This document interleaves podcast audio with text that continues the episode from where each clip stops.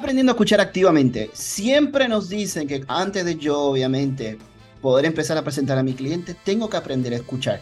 Tengo que saber lo que mi cliente necesita antes de yo empezar a vomitar todo el libreto que quizás tengo memorizado. O en ese momento estoy quizás desesperado, quiero vender, quiero estar hacer mi cuota. Se nos olvida muchas veces el tema de escuchar. Hoy queremos hablar un poquito más sobre el tema de la escucha activa.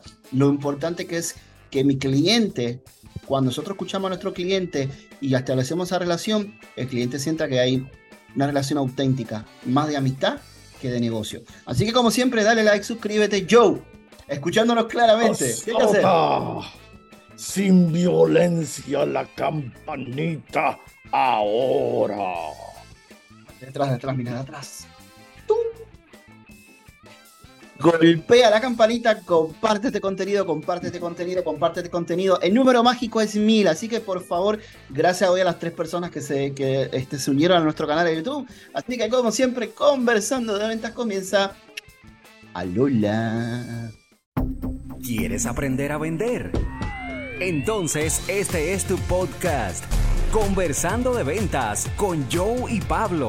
Haz de la venta un estilo de vida. Ahora comienza Conversando de ventas. Presentado por Marketing Corner. Hola mundo, buenos días, buenas tardes, buenas noches, madrugada a la hora que nos veas, que nos escuches en cualquier parte del mundo. Conversando de ventas con Joe y con Pablo, haciendo de la venta el éxito en tu vida. Y como siempre, este hombre sonriente que tenemos por acá, porque por acá es, por acá es, por acá es. Mr. Díaz, ¿qué es la que hay? Todo bien, súper. Todo bien, todo bien. ¿Cómo estuvo ese día hoy? Intenso y divertido y satisfactorio y maravilloso.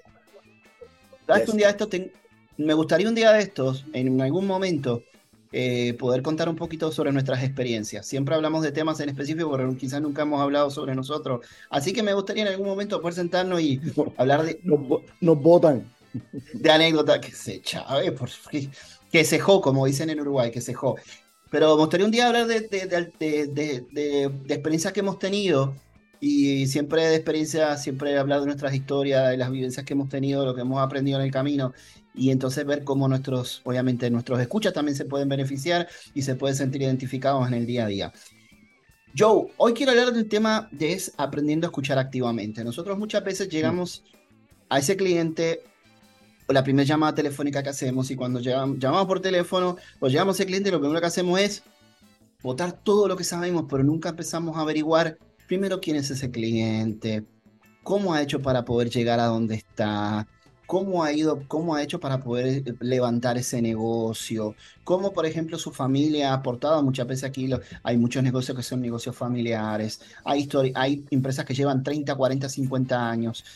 Y siempre ese primero ese cliente lo que quiere es escuchar una persona que realmente está interesada en su negocio antes que solamente yo ir y vender y ir como la piraña. Así que, ¿cuáles son esos tips que tú recomiendas para que esa persona, primero que todo, escuche antes de empezar a hablar? Mira, eh, son varias cosas. Esto es una, esto es una situación y un, problema multidimensional. Lo, yo te diría que el, comienzo es que eh, todo profesional de la ciencia de la persuasión y más la ciencia de la persuasión aplicada a la venta tiene que desarrollar olfato. Eh, y olfato es eh, se le llama a la capacidad de distinguir indicadores de las necesidades del cliente. Y para eso es clave tener una conversación y escuchar. Escucha activa. Escucha activa es yo escucho, interpreto, pero simultáneamente estoy buscando indicadores de las necesidades del cliente. Te estoy escuchando, quiere decir que hay comprensión de lo que me estás diciendo, pero simultáneamente dentro de la comprensión, comprensión estoy olfateando qué indicadores me estás dando. Esos indicadores, básicamente lo que me van a comunicar a mí es cuáles son las necesidades del cliente, cuál es el perfil del cliente y cuál es la idoneidad del producto mío conforme a lo que él necesita. Pero para lograr eso, tengo que dominar primero el arte de preguntar. Porque podemos tener una conversación y no recibo indicadores. Es más, puedo estar 100% atento a ti y no recibo indicadores. Yo necesito escucharte, pero también que me des unos indicadores para saber por dónde le entra el agua al coco. Cómo, cómo penetro eh, tu resistencia inicial a comprar.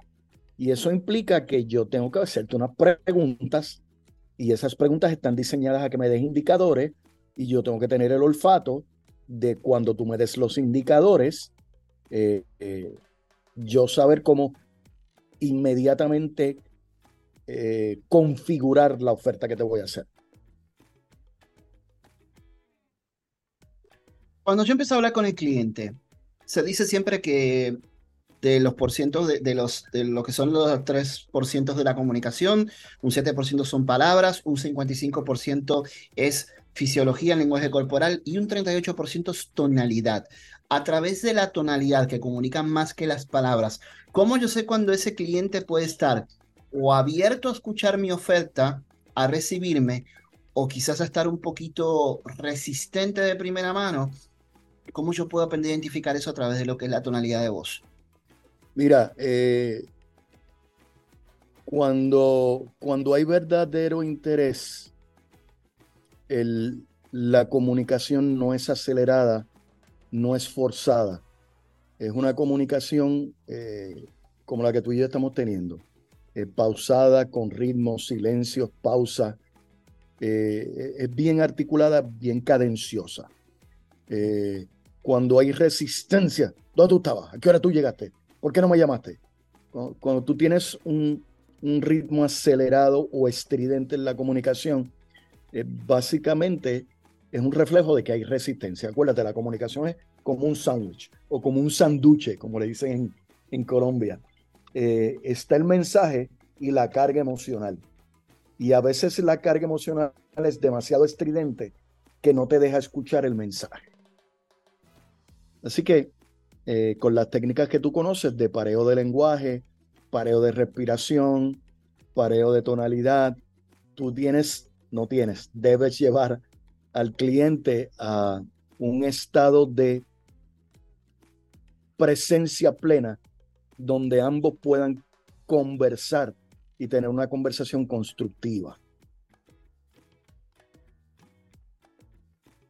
Miren lo que se me ocurre ahora mismo. Como ustedes saben, Joe es psicólogo, es doctor en psicología. Obviamente siempre ha usado lo que es su carrera para poder llegar a, personas a poder enseñar toda esta belleza que es la articiencia de la venta. Joe, cuando tú hablas con alguien, ¿cómo tú identificas si esa persona te está diciendo la verdad?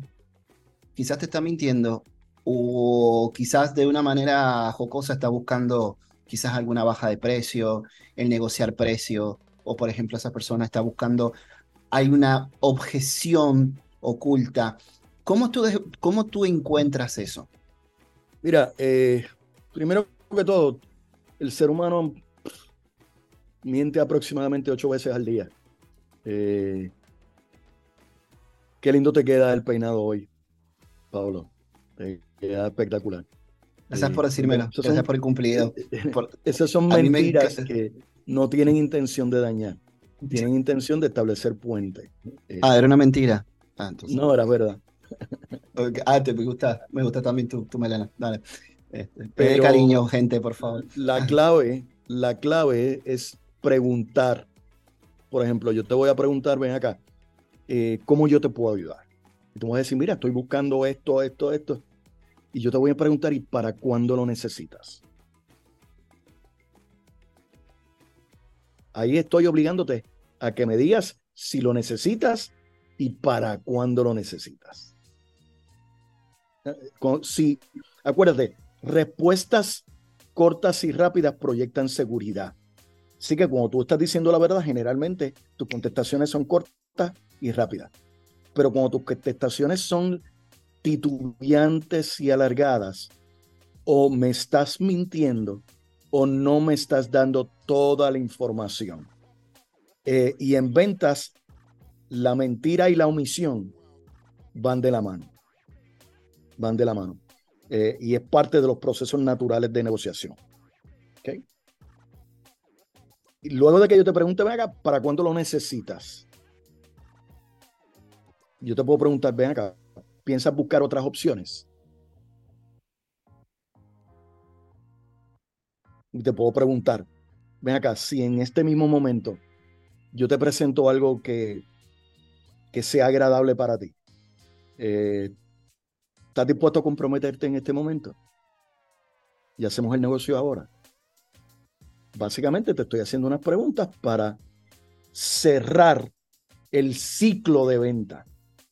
Y en la medida que yo te vaya llevando a cerrar el ciclo, o mientes, o huyes, o sigues el proceso.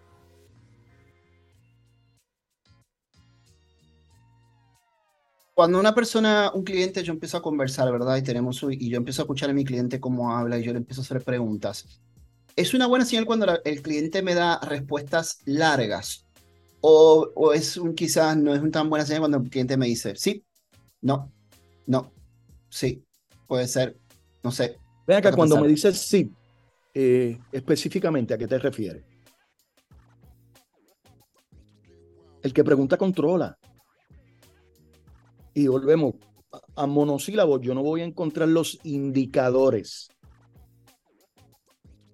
O sea, yo tengo que hacer que tú tengas apertura. Y apertura es la capacidad de compartir las ideas, los pensamientos, las decisiones. Eh, y, y para yo forzar tu apertura, acuérdate, la confianza no se ve, pero genera indicadores. Eh, el que yo no tenga apertura contigo implica que no confío. A una alta probabilidad de que no confío. El exceso de supervisión es un indicador de, de cero confianza. Eh, y volvemos. Yo tengo que lograr que haya apertura, que haya un diálogo eh, no necesariamente equitativo, pero más de tu parte que de la mía, si yo soy el vendedor. Y al haber apertura, implica que hay una integración, engagement. Eh, y eso es un buen indicador de que van por buen camino. Van por buen camino. Pero volvemos, el que no sabe preguntar eh, no puede ser buen entrevistador, no puede ser buen periodista y no puede ser buen vendedor. Eso es verdad.